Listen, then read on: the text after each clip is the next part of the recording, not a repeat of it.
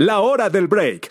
Bienvenidos nuevamente a la hora del break. Yo soy Liz Gómez y en esta ocasión déjenme decirles que estoy muy feliz porque este, vuelvo a ver a alguien que es una mujer que admiro, que respeto, que me llena de orgullo y que puedo decir que es una gran amiga mía. ¿Cómo estás? Elisa Gutiérrez Estrada, bienvenida a la hora del break. Muchas gracias, Liz, de verdad, ¿no? La honrada soy yo totalmente y qué gusto coincidir ahora Sí, en, ¿verdad? este- en esta forma tan increíble que comunicas con tantas personas que contactas, no nada más pensamientos, ideas, sino corazones. Ay, muchas gracias. Gracias, Eli. Y tú sabes que además, este, yo te admiro mucho. Ella ha sido mi jefa y ahora puedo decir que, que es una gran amiga mía. Y pues además yo te admiro por tantas cosas que haces, que has logrado. Y una de ellas es justo como el tema que vamos a tratar, que es gestionar el tiempo siendo mamá. Y, y claro, esto, esto le corresponde sobre todo a las mujeres que trabajan y que buscan realizar muchas cosas en su vida, ¿no? Y que empaten un poco. Entonces, pues tú lo has logrado. Lo has logrado muy bien. Pues bueno, no, no sé muy, muy bien, pero creo que todas las mamás buscamos hacer lo mejor para nuestras familias, para nosotros. Y, y es un aprendizaje diario y además pues muchas cosas tienen que ver con factores que tú puedes controlar y otros que no puedes controlar, así que solamente los debes de administrar. Así que pues de eso platicaremos. Hizo el INEGI junto con el Tecnológico de Monterrey. Hicieron un estudio, no hace mucho, donde dan a conocer que hay más de 15 millones de mujeres trabajadoras en, en el país y esto representa el 72.9% de la población femenina económicamente activa en México. Ha crecido, porque además, según estos datos, de 2008 hasta todavía 2023, ha crecido como un poquito más del 25%. O sea, esas son buenas noticias. Pues mira, yo creo que una de las grandes eh, libertades que tenemos, debemos de tener todos los seres humanos es la libertad financiera. Claro. Eh, creo que una mujer que está acotada a que el recurso económico que ella administra, ya sea para ella o para la familia, esté, esté determinado por la pareja, es decir, te- tú tienes, aquí tienes pa- y para lo que te alcance. Claro, ¿no? que te provean, ¿no? que te provean, pero además te proveen para administrar a la familia, no necesariamente tú. Es decir, Ah, claro. eh, ese dinero es para pagar la comida, la casa y demás, pero pues no, no siempre es fácil decir, ay, con el sueldo que me dan o con el dinero que me dan de mi marido, me compro la bolsa, las uñas, este, ¿no? el camionetón. El cami- a veces se puede, ¿no? Sí, a veces claro. se puede y eso no lo critico en absoluto. Sin embargo, eh, sea un camionetón o sean tres pesos, Sí. está limitado a te lo doy yo, si quiero te lo doy y si no quiero no. Entonces ahí también, pues por eso muchas mujeres hemos tomado la decisión de tener esa libertad financiera y hombres también, al, al trabajarlo en pareja, pues es el dinero de la familia, ¿no? claro. Y, y bueno, no se diga también la satisfacción personal, ¿no? El que tú te desempeñes en algún trabajo que para ti es algo que te llena de orgullo, de satisfacción, eh, que te distrae. Yo admiro profundamente a las mamás que deciden ser madres de familia de tiempo completo, porque no acaba nunca ese rol. No, Nunca, jamás. jamás. ¿no? no dices, bueno, ya acabé, son las 8 hasta mañana, el, el rol sigue. Y en mi caso, por ejemplo, pues sé que hay un horario en donde yo me pongo tacones y salgo a hacer actividades profesionales, Ajá. ¿no? De, de- de lo, que, lo que yo me desempeño. Y otros en donde digo, bueno, ya llegué me- y me pongo el otro rol, que es ser mamá. Eh, hay personas que pueden distribuirse mejor con su pareja. Eh, hay personas que además tienen el apoyo de los abuelos, de los tíos. Ajá. Entonces, eh, la verdad es que a veces la tenemos más fácil. Yo tengo eh, la enorme bendición de que mi mamá es parte integral de nuestra familia. Totalmente. Y es una mamá que además tomó el rol de abuela de decir, no te preocupes, tú vete a hacer lo que tengas que hacer, yo voy por las niñas, no te preocupes, yo veo qué de cocina, que tampoco es su obligación, ¿no? Yo lo agradezco y lo admiro y ella, por, porque así lo ha querido, es que ha tomado este rol protector, ¿no? Pero pues también hay mamás que dicen, mija, Ándale. pues este es, Es tú, tu son tus familia, hijos, claro, ¿no? Yo sí. ya acabé y es también muy válido. Entonces, también es eh, eh, un poco complejo poder decir que para todas es tan duro o para todas es tan fácil. Lo que sí tenemos que ser realistas con lo que podemos y lo que no podemos hacer. Es decir, en mi caso, tengo un apoyo de una mamá y de un marido que le entran al quite, Sí. pero eso puede cambiar también en cualquier momento. Y entonces, si las cosas cambiaran para bien o para mal, yo también tendré que tomar ajustes. Entonces, creo que lo que tenemos todos que ser realistas es que todo cambia, pero está en nosotras hacer que las cosas sucedan. Y hay que tomar decisiones. Exacto, y eso, eso me lleva a preguntarte a ti. Tenías un, un puesto, tenías un lugar de trabajo corporativo, este, gerencial, o sea, la verdad es que alcanzando metas muy importantes y de repente dices, tengo que hacer un ajuste y tengo que hacer un cambio. ¿Qué te llevó a eso? ¿Qué te llevó a, tomar la decisión de ahora dedicarte a lo que te dedicas? Y quiero que me comentes de eso. claro que sí. Bueno, pues a, quienes nos escuchan les comparto que yo soy mamá de dos hijas. María Emilia tiene 10 años y Julieta tiene 5. rápido! Ya crecieron. Yo fui mamá muy grande. Ah, este, sí, lo dice porque es muy alta. pero sí es. gracias, gracias. Pero bueno, yo decidí justo ser mamá ya cuando tenía 35 años la primera y 40 los segundos, así que ya le calcularon que tengo 45. Eh, también por decisión, ¿no? Yo no me veía siendo una mamá joven, pero sí me, vaya, para mí estaba muy claro ser mamá. Ok. Como bien platicaste, yo en algún momento tuve la gran fortuna de trabajar con Lisa, estaba a cargo de una estación de radio, o, y trabaja para un grupo radiofónico que además me movió mucho. Eh, nos movimos, primero yo sola, después como pareja, después como familia, en, a cinco ciudades diferentes. Es verdad. Eh, en mi rol en ese momento, pues como gerente de una estación de radio, pues tenía muchas actividades que, que estaban eh, en el área administrativa, en eventos y un horario como pues todas las personas que trabajamos en una oficina que a veces se extendía, ¿no? Como claro. platicaste hace tiempo, hace unos minutos, o mi mamá ha sido una mamá totalmente dedicada hacia ahora sus nietas. Y entonces ella me decía, mijita, no te preocupes si tienes que trabajar, tú déjamela, ¿no? Y pues uno con la confianza de decir, pues están con mi mamá. La verdad es que de verdad gracias y mi reconocimiento a todas estas abuelas que nos ayudan, porque sin las abuelas no, no lo lograríamos, ¿no? Sí, claro. Me, recordé ahorita una frase que, que apenas vi que decía, casa de, casa de los padres, hotel de los hijos, guardería de los nietos. y yo espero eventualmente, de verdad, con, ayudar a mis hijas si es que deciden ser mamás y tomar ese rol como mi mamá lo tomó ah, conmigo. Estaría genial, claro. Y como mi abuela también, pues yo me acuerdo de una abuela que también le entró quite en algún momento. Este, y, lo hacemos por amor, ¿eh? De verdad lo hacemos por amor. Y también el no hacerlo no es por desamor es simplemente porque son decisiones de cómo queremos llevar nuestra vida y es válida. También, también lo es. Entonces, bueno, pues cuando yo regreso a Puebla con un cargo todavía de mayor compromiso, teníamos cuatro estaciones que administrar. Eh, llegó la pandemia, donde entonces tuvimos que vivir, tuvimos que vivir en este home office y como de repente todos nos, nos metimos una casa y tuvimos que eh, lidiar con todo el rol de mamá y este rol de mujer, porque no nada más es de mamá, es, eres hija, eres nieta, eres pareja, eres mamá y, tienes que cumplir con todos los roles, ¿no? Y pues bueno, yo también agradecía a mi empresa el, muy buen sueldo que tenía en ese entonces, que, que claro que el dinero es solución, ¿no? Te, te, ayuda a que sean todo mucho más sencillo. También me daba cuenta que yo no podía seguir delegando mi rol de mamá.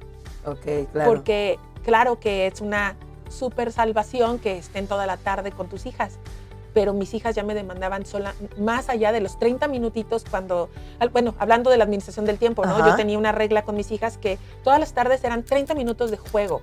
Y esos 30 minutos era jugar a las escondillas o agacharnos y jugar las muñecas. Eran exclusivos para ellas. Eran exclusivos para ella. Claro. Y no sabes cómo me costaban, Liz. Sea, de verdad para mí desconectarme de la computadora es algo que me ha costado, ¿no? Soy workahólica. Y, lo sé, lo sé. Y apasionada, ¿no? De, entonces era, claro, algo con que consciente, no es que me disgustara, era conscientemente tenía que decir, es momento para ser mamá. Y también es momento para hacer tarea. Y también es momento para escuchar a mi mamá cómo estuvo su día. Entonces, ¿qué tienes que hacer? Muy administrada de tu tiempo. Y a veces eso significa, como bien dices, empezar tu día a elaborar a las 5 de la mañana. ¿Para qué? Para que de 5 a 7 hagas cierto trabajo de, adelantar pendientes. A las 7 empiezas a ser mamá. A las 8 y media regresas a ser ¿no? empresaria o oficinista, etcétera. Claro.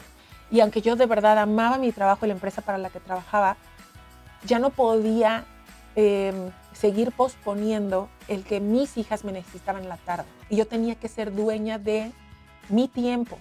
Porque aunque un trabajo gerencial me permitía decir, ay, este, me desconecto a las seis, eh, pero tal vez empecé más temprano, o en la tarde no voy a estar disponible, pero estoy al pendiente en el teléfono. La verdad es que tampoco como jefa puedes dar esa imagen a tu equipo, ¿no? Bueno, sí. No por ser jefe, entre comillas, es, puede hacer lo que se te dé la gana. Te saltas las reglas. Te saltas las reglas, porque al revés, tienes que ser el ejemplo de las reglas. Claro. Entonces, decido que tengo que soltar la mano ¿no? del godinato agradecer a mi empresa y a mi patrón por el trabajo que me ha dado y la seguridad laboral y económica que me daba un trabajo. Y empiezo a buscar qué opciones me daban la libertad de, de, tiempo. Y, de gestionarlo mejor. Y de gestionarlo mejor y no, no bajar mis ingresos. Sobre todo. Sí, no bajarlos, porque al final, bueno, aunque es en equipo, ¿no? Mi marido y yo, pues bueno, cuando te acostumbras a que hay una, una cantidad que fluye y te comprometes a gastos, una hipoteca, un nivel de vida, una... Colegiaturas. Colegiaturas, este, deudas, pues tienes que seguir aportando, ¿no? Y esa junta con mi mamá y con mi marido de decir, familia, porque la familia es tu equipo, así como lo gestiones en tu trabajo, decir equipo, ya no puedo seguir eh, teniendo esta rutina, tenemos que encontrar una opción y eso va a significar que económicamente tendremos que hacer ajustes y que tu equipo te diga, va, es, es, una gran bendición. Entonces, ¿qué es lo que yo decido? Decido ser agente de seguros. A mí me hace mucho sentido que los seguros pueden eh, apalancarte económicamente a que ahorres para tu retiro, a que puedas tener eh, una atención médica de calidad sin que eso ponga en jaque tu patrimonio, ¿no? Porque en hospitales la gente tiene que dejar muchísimo dinero. Sí, y creo que regresamos al punto, se vio en pandemia. Se vio en la pandemia. Entonces yo ya como compradora de seguros compulsiva, porque tenía muchos seguros, muchos desde que nacieron mis hijas, digo, bueno, ¿por qué no venderlos? ¿no? Claro. Y eso me permite hoy ayudar a otras familias. Eh, claro que fue un proceso de entregar mi puesto, mientras irme capacitando, porque esto de vender seguros no es cualquier cosa, hay que estudiar mucho, hay que certificarte. Y tampoco significa que hoy trabajo menos, Liz. Simplemente trabajo de manera diferente. Y claro, como dices, probablemente el ser mamá y además, bueno, el ser mamá es extenuante. Amigas, todas las que somos mamás, de verdad eh, las felicito por llevar este rol con amor y, los que no son papás, los que no son mamás, de verdad, ténganle paciencia a quienes somos mamás. Sí. Porque la empatía. La empatía. Y además, el ser mamá nuevamente no lo puedes siempre delegar. Hay cosas que sí, pero cuando un hijo se te enferma, un hijo se te enferma. Claro. Cuando, eh, pues, tienes que ir a una junta, tienes que ir a una junta. Cuando te tiene que bailar el ratón vaquero, ahí tienes que estar. Tienes que estar ahí, ¿no? Así que tienes también que tomar esas decisiones si lo que quieres es, pues, también llevar este rol de mamá de manera óptima. Porque yo, yo les decía a mi familia, me pueden, me pueden correr de mi trabajo, pueden decir que soy la mejor o que no soy la mejor, pero como mamá, yo ahí no puedo fallar Claro. Ahí no me van a correr. Sí, ahí no, ni, puedes renunciar. Ni puedo renunciar, ¿no? Y los errores que cometa como mamá tienen una trascendencia de la cual podría arrepentirme. Tal vez no me arrepentiré si hice o no el, el archivo a tiempo, pero un momento en el que no esté, que dañe de alguna manera emocional o psicológica a mis hijos, de eso sí me puedo arrepentir. Claro. Entonces tenía que tomar decisiones. Claro, y eso, y eso por supuesto hace que en este rol que dices, yo quiero, porque no, no, es, no es solo necesito, quiero seguir trabajando y me quiero seguir desempeñando como una mujer productiva, pero también quiero tener este rol de madre presente. Correcto. ¿no? Este, te lleva justamente a querer o no querer gestionar y organizar tiempo. Como lo dijiste, lo primero, y yo creo que lo hiciste muy bien, es detectar las prioridades. Y tu prioridad ya la pusiste muy en claro organizar tareas, establecer rutinas. Hay quienes incluso, por ejemplo, hasta para la comida, hacen, por ejemplo, el famoso menú semanal. y que eso te ayuda a ahorrar tiempo, dinero y, o sea, también te libera un poco como, como del estrés de todos los días y, ¿hoy qué hago? ¿Y hoy qué vamos a hacer? Entonces, tú ya tienes tu semana incluso en eso muy bien planeada. Delegar tareas, como dices, cosa que a uno les cuesta más que a otros, pero, pero también, o sea, eso ayuda. Y, y también me gustó mucho este ejemplo que dijiste de los 30 minutos exclusivos porque eso habla también de un punto que, que se tiene que utilizar mucho al gestionar el tiempo, es desconectarte. O sea, y que ese, ese tiempo se convierta en tiempo de calidad al final. ¿no? Porque pues, de nada sirve que estés seis horas junto a tus hijos o tus hijas si, si van a estar en otro lado realmente porque tu atención está en, en una computadora, en una tableta, en un celular. Entonces, vaya, pareciera que las mujeres sí desarrollamos un multitask. Y es un rol que ya es inherente a nosotros y, no, no, vaya, no, no lo no pelees con él, al revés, administrarlo. Claro. Entonces, bueno, cosas que me han funcionado, como bien dices. Uno, tienes que tener una agenda para... La, agenda es una, ¿eh? No tienes agenda para tu trabajo y agenda para ser mamá. no, las horas del día son las mismas para todos. Entonces, en esa agenda, de verdad, yo tengo de seis y media a ocho y media, soy mamá y ya sé que no voy a hacer otra cosa más que ser mamá y así, así lo verás en mi, en mi Google Calendar, ¿no? Eh, tu, tu, familia es tu empresa, como bien dices, tienes que hacer una administración de recursos. Entre los recursos es cuánto dinero vamos a poder gastar en una salida, cuánto dinero tenemos para el súper, pero también cuánto tiempo tenemos para tal y cual cosa. Y aunque no, la, no puede ser gendarme, ¿no? Sí tienes que ser también una persona eh, eh, cuidadosa en que todos lo cumplan, y entre ellos los niños. Claro, porque pues sí, es como dices, es un equipo y es, es integral y entonces...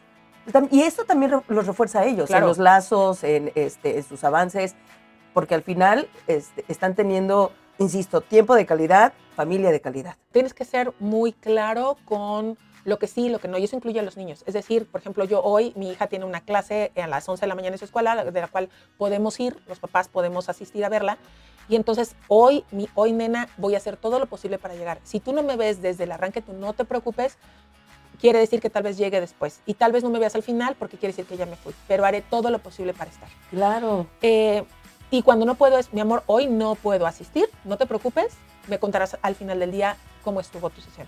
Y, y esa claridad también a los niños les hablas en qué, qué va a suceder y qué no. Porque cuando le mentimos de, ay, no, mi amor, tú ya sabes que tal vez no vas a llevar y dices, voy a hacer lo posible, pues entonces el niño te está esperando, Claro. ¿no? Cuando tú le dices, no voy a llegar, es no voy a llegar, pero no quiere decir que no te ame, ¿no? Sí. Y por último es tomar esas decisiones de vida, que si eso significó dejar un trabajo para tomar otro, lo tienes que hacer. Si eso significa mudarte de casa para estar más cerca de la escuela, del colegio donde van a estar tus hijos, pues también tiene que ser una decisión porque va a ser más tiempo de calidad en vez de estar en el carro. Si eso significa, oye, lo siento, no voy a poder ir a tal reunión con mis amigas porque es tiempo para mis hijos, se vale. Y lo mismo al revés, Lo mi amor, mismo, no voy a poder estar en esa reunión porque tengo otra actividad.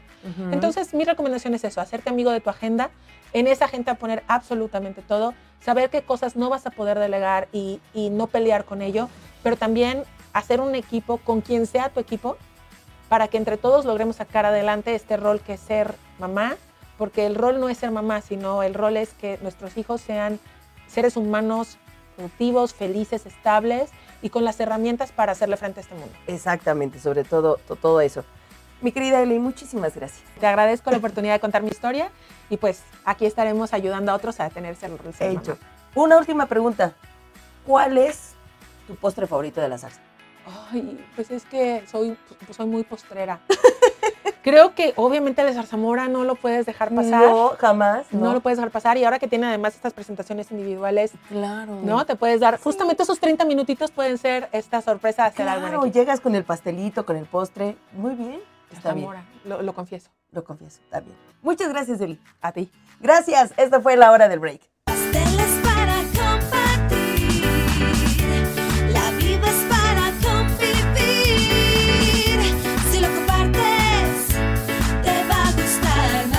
No decimos adiós, solo hasta la próxima hora del break.